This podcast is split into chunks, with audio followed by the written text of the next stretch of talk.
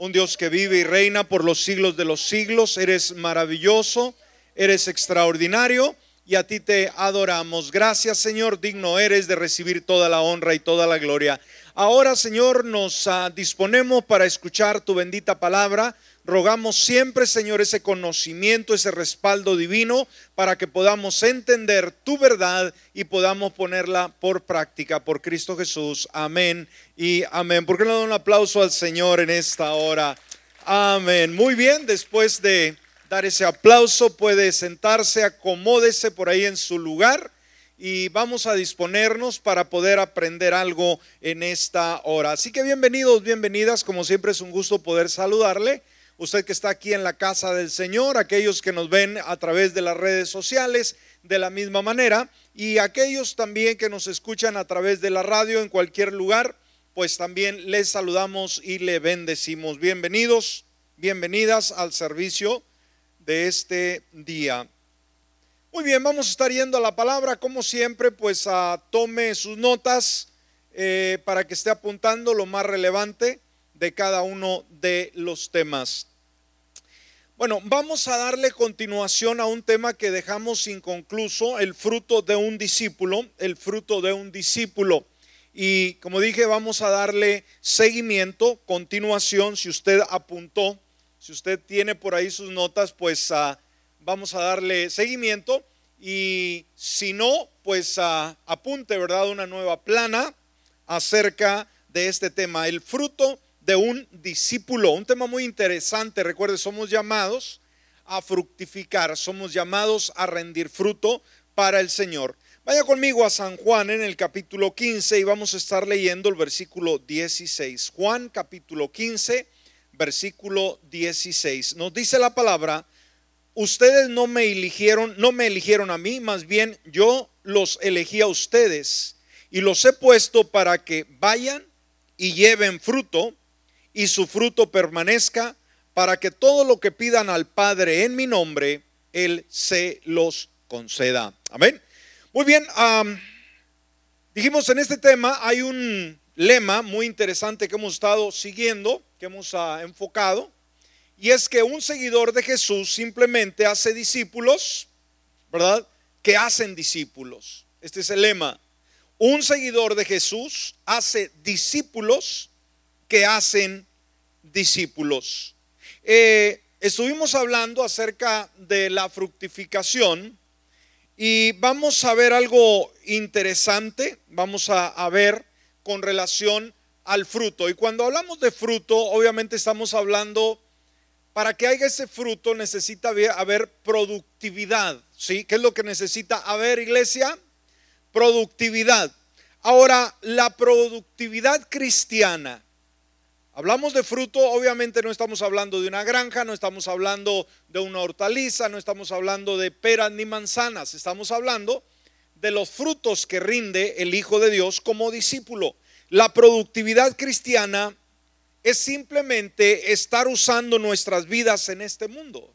¿Qué es la fructificación cristiana? ¿Qué es el ser productivo? Usar nuestras vidas en este mundo para impactar más poderosamente la eternidad. Eso es producción. Se trata de hacer cosas que den gloria a Dios. ¿Qué es la fructificación?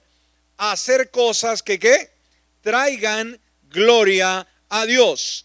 Cuando una persona decide seguir a Jesús, Dios de una manera única espera que esa persona comience a llevar fruto que le dé gloria y que muestre a quienes observan que esa persona realmente le pertenece a Jesús. Amén. Bueno, ahora vamos a ver,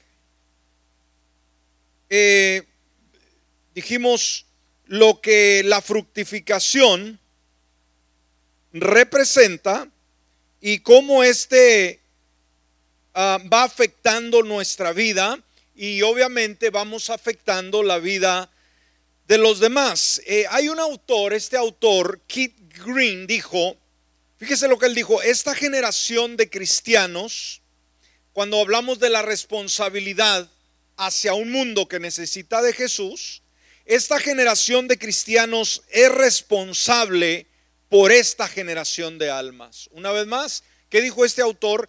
Esta generación de cristianos. ¿Y cuál es esa generación de cristianos? Usted y yo, los que vivimos el día de hoy, es responsable por toda esta generación de almas. Y Muri, Muri, este gran hombre de Dios, él escribió, es mejor entrenar a 10 personas, fíjese lo que él dijo, eh, con relación al discipulado. Discipulado es simplemente enseñarle a cada creyente ser productivo en el Señor para que sea más agresivo, para poder ganar almas para Cristo Jesús. Entonces es mejor entrenar a 10 personas que hacen el trabajo de 10 personas. Amén. Es mejor entrenar a 10 personas, perdón, que dice que hacer el trabajo de 10 personas. Y esto es una gran verdad. Una persona no puede hacer el trabajo de todos. Es bueno entrenar, es bueno equipar para que la carga sea mucho más ligera. Ahora, vamos a ver dentro del fruto que rendimos como creyentes, hay diferentes fases. Y vamos a estar viendo en primer lugar una sumamente importante, que es esa fase del carácter. Amén. Si está apuntando, apunte número uno, fruto del carácter. Amén. ¿Qué vamos a ver en esta hora? Fruto del carácter. O sea, ah, yo creo que todos tenemos una idea, de alguna manera, eh, de lo que carácter representa. Pero vamos a ver, a la luz de la palabra, qué es lo que este significa. Ahora, cuando hablamos del carácter, debemos de entender que tiene una doble definición cuando hablamos de carácter cristiano. Por un lado, se nos dice que carácter es el conjunto de cualidades o circunstancias propias de una persona. Amén. ¿Qué es el carácter? Dijimos, es el conjunto, o sea, son todas las eh, facetas, las cualidades o las circunstancias propias de una persona. Ese es el carácter, que la distingue por su modo de ser, de obrar con los demás. ¿Entendimos lo que es la definición de carácter? Una vez más, por un lado es el conjunto de cualidades o circunstancias propias de una persona que las distingue por su modo de ser o de obrar para con los demás. Ese es el carácter, como tratamos, como somos, como ah, convivimos con la gente a nuestro alrededor. Ahora, es evidente, yo creo cuando vamos a la escritura, que a través de ella, que lo que Dios quiere es que todos uh, tengamos ese carácter, todos aquellos que creemos en Él. Lo que Dios quiere es que todos los que creamos en Él tengamos este desarrollo de carácter. Y viene a ser la manifestación de una serie de cualidades que lo distinguen en su modo una vez más de ser y obrar y que manifiesten las cosas de Dios. Eso es carácter, ¿sí? Simplemente cualidades que distinguen, cualidades, no, no ah, errores, no faltas, cualidades que lo distinguen en su modo de ser y obrar y que manifiesten obviamente las obras del Señor. Ese es un lado, ese es un lado. Por otro lado, el carácter es la señal o marca que se imprime, ¿sí? Carácter es la señal o marca que se imprime, o sea, es algo que, marca, es algo que sella, es algo que, deja rastro, que deja evidencia, se imprime, eh, pinta o esculpe en algo que lo distingue de los demás. ¿sí? El carácter de una persona lo distingue de todos los demás. Implica dar o dotar de ciertas condiciones esenciales y permanentes en alguien o en algo. Y es exactamente lo que Dios por medio de su Espíritu Santo, quiere hacer en cada uno de aquellos que creen en Él. Todo aquel que abre la puerta de su corazón, ¿sí? Simple y sencillamente el Señor empieza una transformación desde adentro hacia afuera a todos aquellos que entregan sus vidas a Jesús, le aceptan como su Salvador y que se someten a ese señorío. Entonces cuando el Señor empieza a trabajar en la vida de una persona, el Señor empieza a manifestar sus rasgos, empieza a manifestar su carácter, empieza a manifestar, manifestar esos frutos que son del Espíritu Santo. Entonces el carácter cristiano podemos definirlo como el conjunto de cualidades del carácter de Dios. Amén. Una vez más, el carácter cristiano podemos definirlo como el conjunto de cualidades del carácter de Dios que Él quiere imprimir en una persona. Él quiere pasar, ¿no? Su ah, marca, por así decirlo, en cada persona a través del Espíritu Santo y que la distingue una vez más, vuelve a recalcar en su modo de ser y de obrar, ¿sí? Con las demás personas. Entonces, esas cualidades nos capacitan a cada uno de nosotros para poder andar dignos delante de Él. Cuando no reflejamos un carácter como el de Cristo Jesús, no vamos a poder ah, simplemente andar como Él quiere que nosotros andemos. Entonces, esto se manifiesta en el fruto del Espíritu. Esto se manifiesta en el fruto del Espíritu. Cuando Jesús llega a nuestro corazón, somos sellados con su Espíritu Santo y ese Espíritu Santo va a reflejar las cualidades de Dios en nuestra vida. ¿Estamos entendiendo? Ese es el carácter del creyente. Cuando alguien se acerca al Hijo de Dios, el Hijo de Dios va a reflejar quién es que está dentro de su corazón, quién vive en él. Y mire lo que dice Gálatas, ah, capítulo 5, versículo 22 y 23. Gálatas capítulo 5, versículo 22 y 23. Y aquí nos da eh, esta lista de cualidades, de frutos que el Espíritu Santo pone en el corazón del creyente y que cuando lo pone y nosotros le permitimos que Él gobierne, se va a reflejar en nuestra vida. Nos dice, pero el fruto del Espíritu es amor. Estos son frutos del Espíritu. Entonces el creyente tiene que estar lleno de esto. ¿Me escuchó? El discípulo tiene que reflejar amor. Si usted es una persona amarga, una persona cortante, hiriente, usted no está, no está eh, reflejando los dones del Espíritu Santo. Pero el, el fruto del Espíritu es amor, es gozo, es paz, paciencia, benignidad. Benignidad quiere decir que es algo benigno, que es algo bueno, no es maligno. Usted debe ser una persona buena. Amén en su forma de hablar, en su forma de expresarse, en su forma de pensar, en su forma de actuar, debe de ser bueno. ¿Han escuchado ustedes algún comentario de decir, bueno, esta persona dentro de su corazón es una persona buena? ¿Verdad? He escuchado esa expresión, es muy lindo. ¿Por qué? Porque vieron rasgos que ah, manifestaba esa, esa bondad, esa, esa vida benigna. Por el otro lado, también decir, esta persona habla muy bonito, pero es mala. Ten cuidado con él, ten cuidado con ella. ¿Me escuchó? Eso se oye muy feo. Cuando a un creyente le diga, ¿sabe qué? Tenga mucho cuidado con esa hermana, con ese hermano.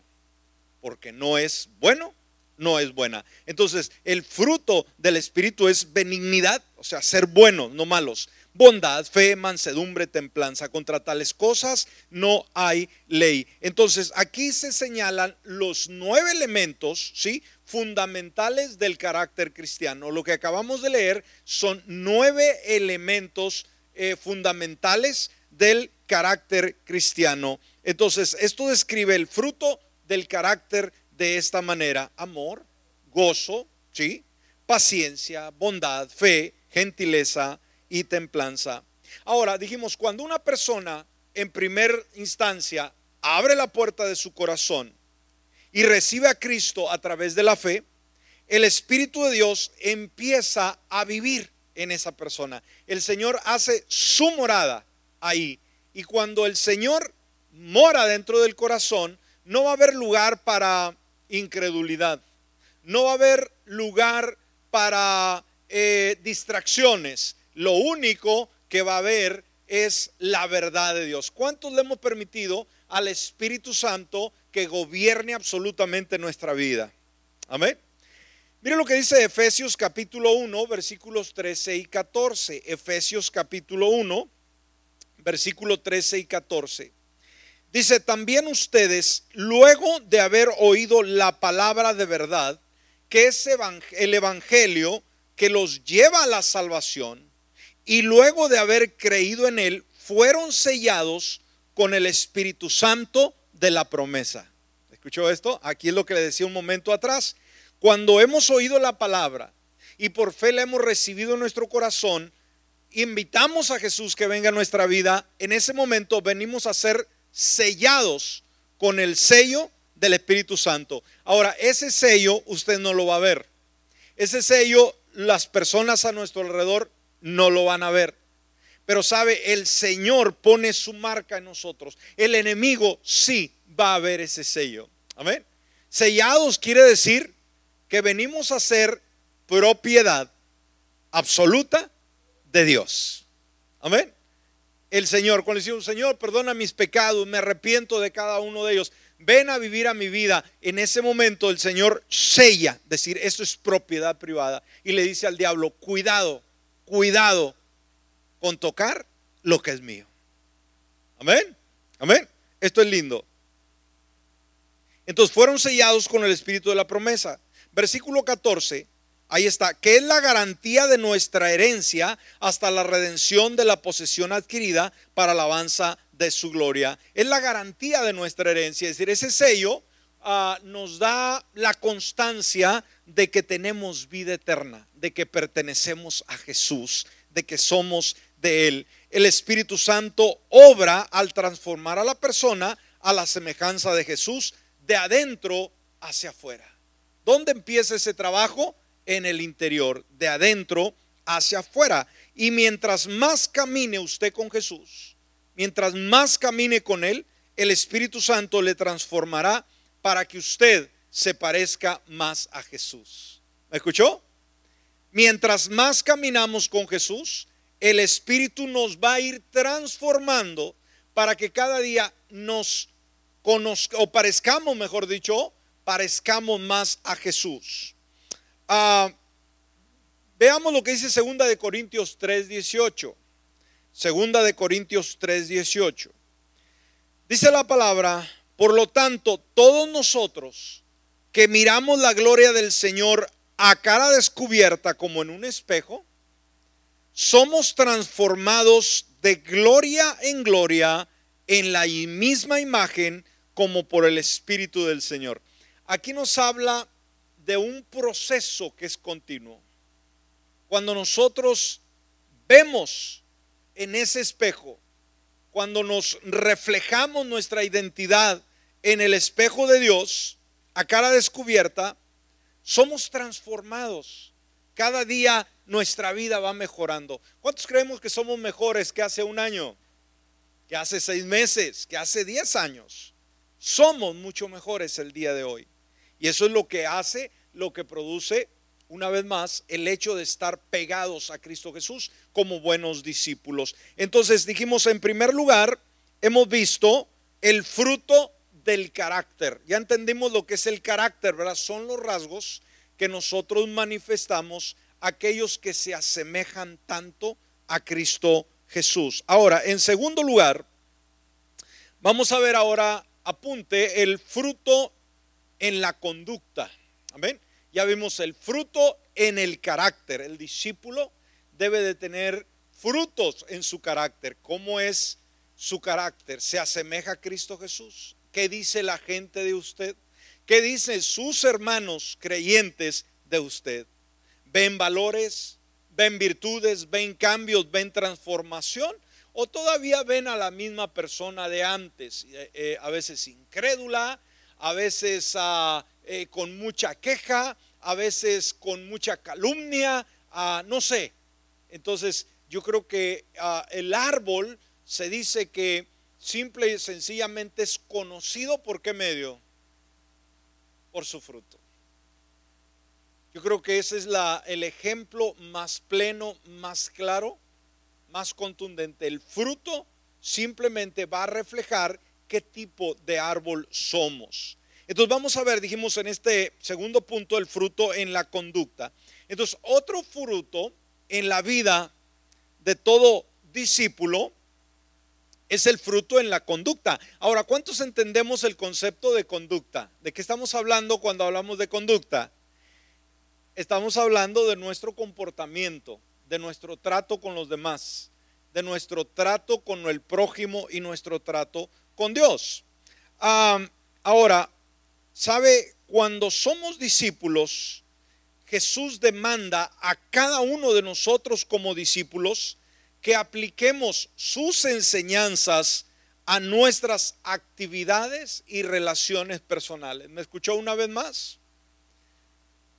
Una vez más, según ah, Jesús demanda a sus discípulos, es una demanda, es un hecho que Él nos pide a cada uno como creyentes que apliquemos sus enseñanzas en nuestra vida, en nuestras actividades y en nuestras relaciones ah, personales. Sabe, este autor, Thomas Wilson, expresó y dijo de esta manera, nuestra conducta es la única prueba de la sinceridad de nuestro corazón. Muy interesante, ¿no? Una vez más, nuestra conducta es la única prueba de la sinceridad de nuestro corazón. De la forma que nosotros nos conduzcamos, simplemente va a hablar de la sinceridad de lo que hay en el corazón. No puede hablar de otra cosa.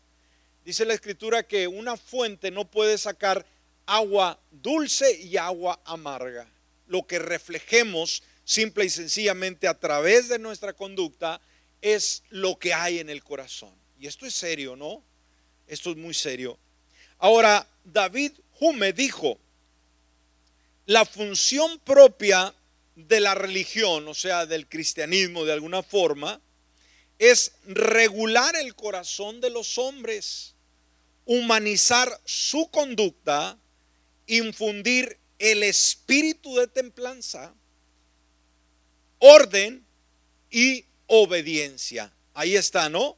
La función del cristianismo es regular el corazón del hombre, porque el hombre está distorsionado. El corazón de la mujer, el corazón del ser humano simplemente está desviado. Pero el camino del Señor tiende a enderezarlo y humanizar su conducta, o sea, corregir la conducta que está eh, errada, eh, infundir el espíritu de templanza, de orden y obediencia. El espíritu de templanza es ser, ser templados, ¿sí? Tener, tener un carácter. Ahora, este otro autor, Immanuel Kant, dijo, ah, ha de portarse siempre, dice, como si la norma de la conducta de mis actos hubiera de convertirse en ley espiritual. He de portarme o ha de portarse alguien siempre como si la norma de la conducta de mis actos, la norma que debe regir mi vida, hubiera de convertirse en ley universal, una ley que conduce a cada individuo. Y también alguien escribió, lo decisivo para traer paz al mundo es nuestra conducta diaria. Wow. O sea, fíjese el impacto que nuestras vidas como creyentes tienen en nuestra sociedad.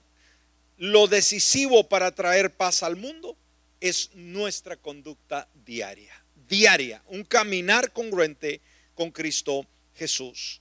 Ahora, nuestra conducta, cuando hablamos de conducta, iglesia, es un reflejo de lo que hay en nuestro corazón. ¿Qué dije, hermanos? ¿Qué es nuestra conducta? Un reflejo de lo que hay en nuestro corazón. Se asemeja mucho a una de las frases que leímos. Una vez más, lo que usted vocifera, quien usted es lo que usted habla, lo que usted opina, lo que usted exterioriza, es simple y sencillamente lo que hay en el corazón. ¿sí? Y yo creo que hay una porción muy interesante de la palabra, eh, Proverbios 23, 7, donde nos dice, por, porque cuál es su pensamiento en su mente, tal es él. Esto es una verdad muy tajante en la escritura porque cuál es su pensamiento en su mente, tal, es él. O sea, de la manera que pensamos es cómo está nuestro corazón. Y de la manera que pensamos nosotros actuamos. Un criminal, ¿qué es lo que cree usted que ocupa su mente? Su corazón. Crimen. Un ladrón, ¿qué ocupa su mente? ¿Qué ocupa su corazón? Robo. Pero una persona, un discípulo de Jesús, ¿qué ocupa su mente? Cristo. Amén. ¿Qué ocupa su corazón? Cristo Jesús. Entonces, de lo profundo del corazón, es otro versículo, ¿verdad? Habla la boca, habla nuestros labios. Y como alguien decía también, ¿verdad? Eh, aplicándolo a las redes sociales, de lo profundo del corazón, habla el Facebook. Amén. Tenga mucho cuidado lo que usted pone. Lo he dicho siempre, tenga mucho cuidado. Usted al leer el perfil de cualquier persona en Facebook se va a dar cuenta quién es la persona. No necesita conocerla, no necesita investigarla. Lo que publica, eso es. Por eso, si usted a lo mejor está molesto, molesta con alguna persona, jamás, escúcheme, jamás use las redes sociales para atacar a algún otro hermano o al vecino, menos al cónyuge. Amén. Tenga mucho cuidado. Hay gente muy ignorante, disculpe hermano, esa es, es una falta de crecimiento, es una falta de madurez cuando alguien publica tirando indirectas sobre alguien. Tenga mucho cuidado. Más cuando le ha fallado a alguien, yo creo que queremos desquitarnos, ¿verdad? Y decimos, bueno, no lo puedo tener de frente, pero me puedo desquitar a través de las redes sociales. Nunca lo haga. Nunca lo haga. Usted es un eh, hijo, una hija de Dios. Usted es un discípulo que tiene que reflejar lo que usted tiene que publicar, tiene que ir congruente con los frutos del Espíritu Santo. Amén. Muy bien, entonces veamos si en el corazón de un discípulo mora Cristo, lo que nuestra conducta debe reflejar es al Cristo que mora en nosotros. Una vez más, si en el corazón de un discípulo mora Cristo, amén, lo que nuestra conducta debe reflejar es al Cristo el que mora en nosotros. Ello implica abstenernos de toda clase de mal cerrar las puertas al enemigo y manifestar una buena, sana y santa manera de vivir. Necesitamos reflejar una buena manera de vivir. Ahora, ello solo puede ocurrir si nos dedicamos diligentemente a despojarnos de ese viejo hombre, de esa vieja naturaleza, y a revestirnos del nuevo hombre, creados según Dios en la justicia y la santidad de la palabra. O sea, en otras, en otras palabras, ¿qué hacemos? Necesitamos hacer una revisión. ¿Qué tenemos que hacer, iglesia? Una revisión de todas las áreas de nuestra conducta para rectificar todos aquellos patrones de conducta que no estén de acuerdo a los principios de la palabra del Señor dentro, en primer lugar, de nuestra vida personal. En primer lugar, lo que tenemos que analizar es nuestra vida personal. También tenemos que ah, revisar nuestra familia. Soy una persona que estoy siendo un buen ejemplo, más como padres, más como mayores. Los hijos, las hijas mayores tienen que ser un buen ejemplo para los pequeños sucesivamente.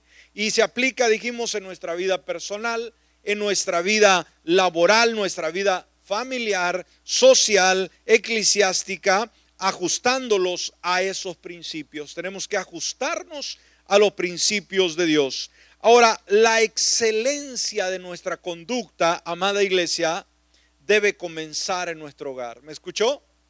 Fíjese qué bonito término, conducta, pero es solamente conducta, no. ¿Qué debemos de buscar? Excelencia en la conducta. ¿Dónde comienza, dijimos? En nuestro hogar. ¿Dónde somos más conocidos? En la casa. ¿Quién es la persona o las personas que más nos conocen? Nuestro cónyuge y nuestros hijos. A ellos no los podemos engañar. A medio mundo podemos aparentar que somos unos angelitos y hasta las alas salen, ¿verdad? Pero el cónyuge nos conoce mejor que nadie. Decir, ¿a quién quieres engañar? ¿Sí? Y los hijos de la misma manera. Oye, papá, qué barbaridad. ¿No? Tú dices algo que no eres y te voy a grabar y se lo voy a llevar al pastor. Cuidado. Y ahorita hay cámaras donde quiera, ¿verdad? Y ya los celulares, ya, ya, oiga, no se puede escapar. Entonces, la excelencia de nuestra conducta es un término lindo que como discípulos debemos de aprender. No solamente es una conducta que de educación, ¿no? Eh, sino es formación bíblica. No es solamente la educación que nos dieron nuestros padres o la educación que adquirimos en la escuela, sino es una formación bíblica.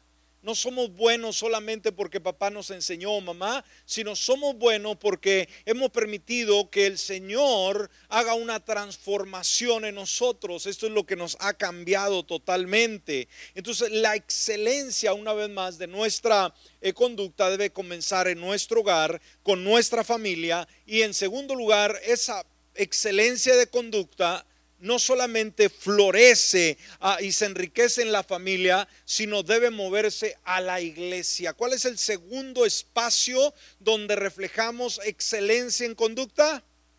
La iglesia. Aquí debemos de tener un buen testimonio.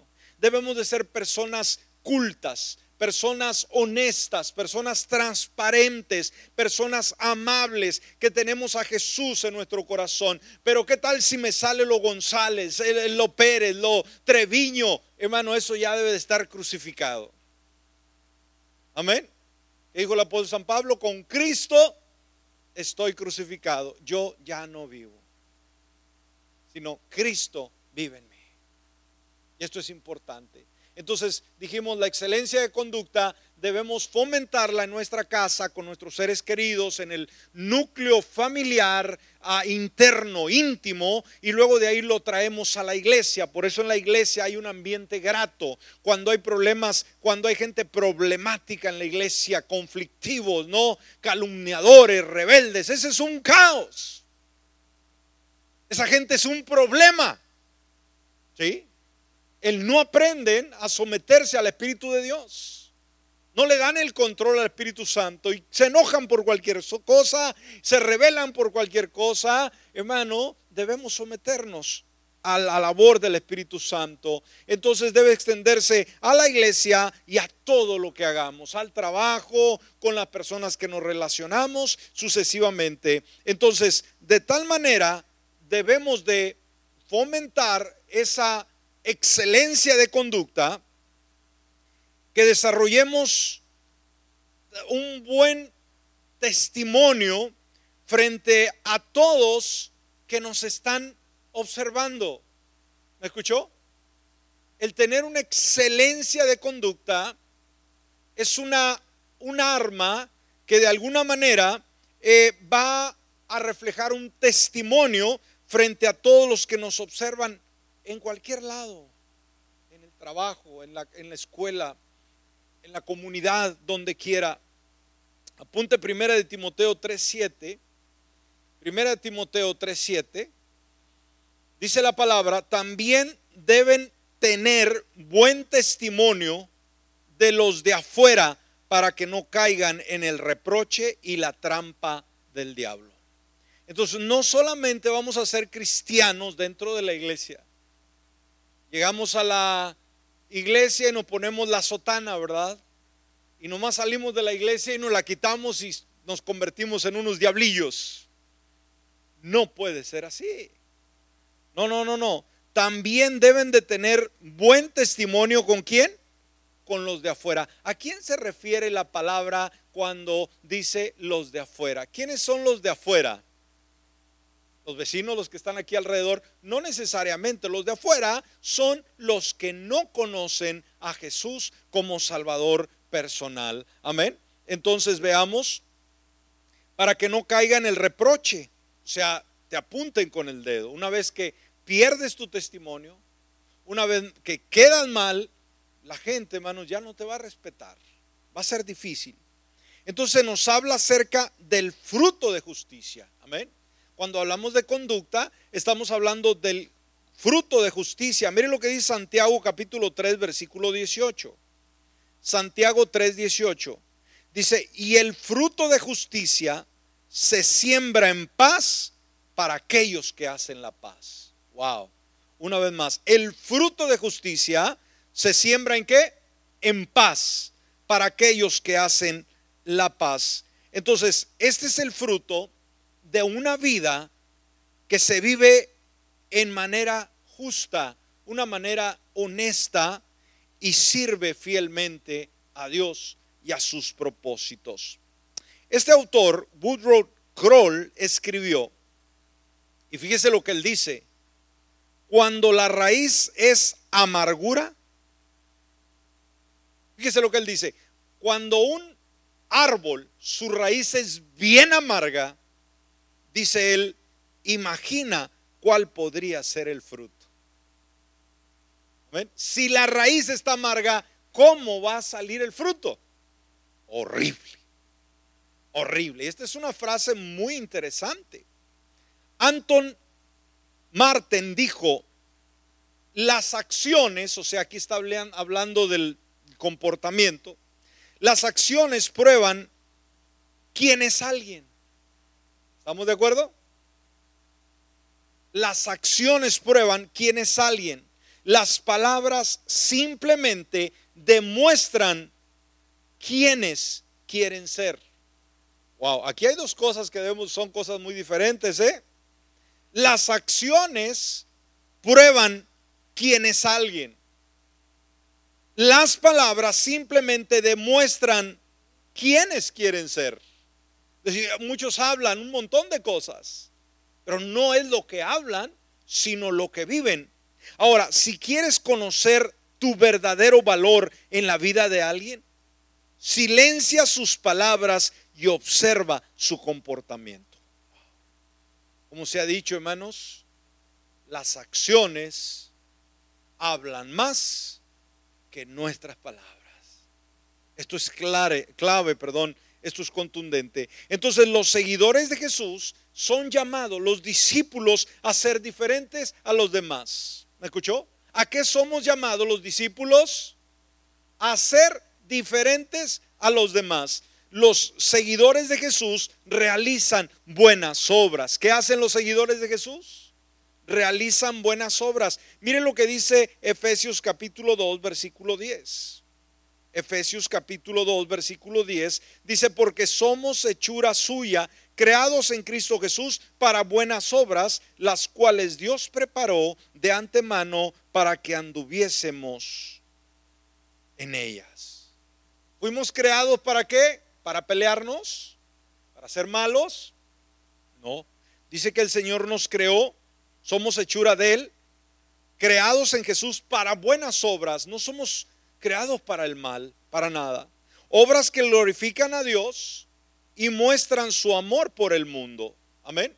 Obras que glorifican a Dios, nuestro estilo de vida va a glorificar a Dios y muestran nuestro amor por el mundo. Mire lo que dice Mateo capítulo 5, versículo 16.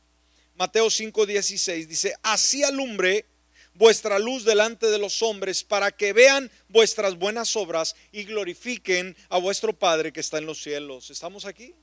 ¿Qué somos llamados a ser delante de nuestra sociedad? Luz. Así alumbre vuestra luz delante de los hombres. ¿Para que Al ver esa conducta, vean sus buenas obras, dice, glorifiquen a vuestro Padre que está en los cielos. Este gran pastor, hermanos, como fue Carlos Spurgeon, dijo en una ocasión, de nada sirve que ninguno de ustedes trate de ganar almas si no está dando frutos en su propia vida. ¿Cómo puedes servir al Señor con tus labios si no lo sirves con tu vida? Interesante, ¿no?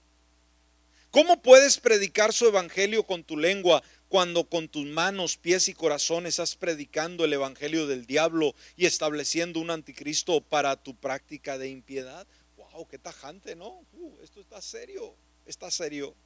Entonces, así que cuando usted ama a Dios de todo su corazón, ama a las personas, al prójimo, escoge la integridad, escoge la honestidad, lidera con compasión, sirve con humildad y de manera generosa, eh, da, usted está reflejando a Jesús, ¿sí? A las personas que lo rodean.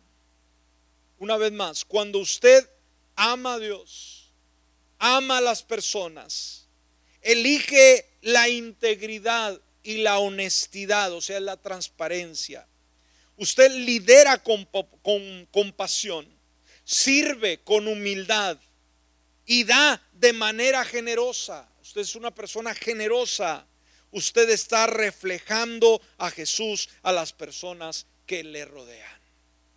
Esta es una buena conducta, una excelencia en la conducta.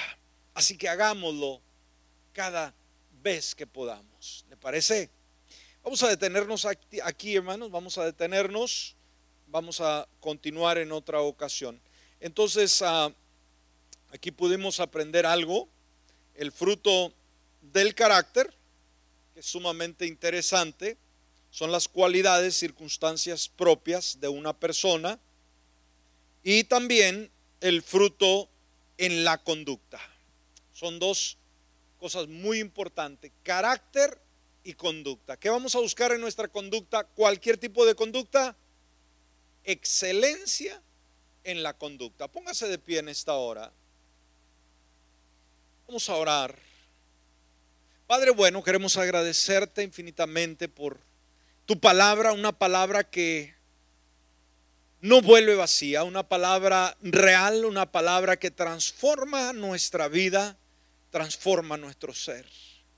Señor, sabemos que como discípulos tuyos estamos cada día, Padre, empapándonos más del conocimiento tuyo, llenándonos de tu presencia divina, de tu Espíritu Santo, llenando nuestro corazón, nuestra mente, nuestro espíritu, renovándonos cada día para poder ser más como tú, Señor. Somos tus hijos, somos tus seguidores. Señor, que cada día nuestro carácter sea un carácter que se asemeja mucho al tuyo.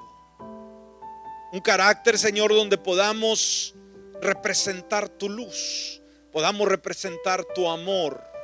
Que nuestro carácter sea uno que evidencia que hemos caminado junto a ti, Señor.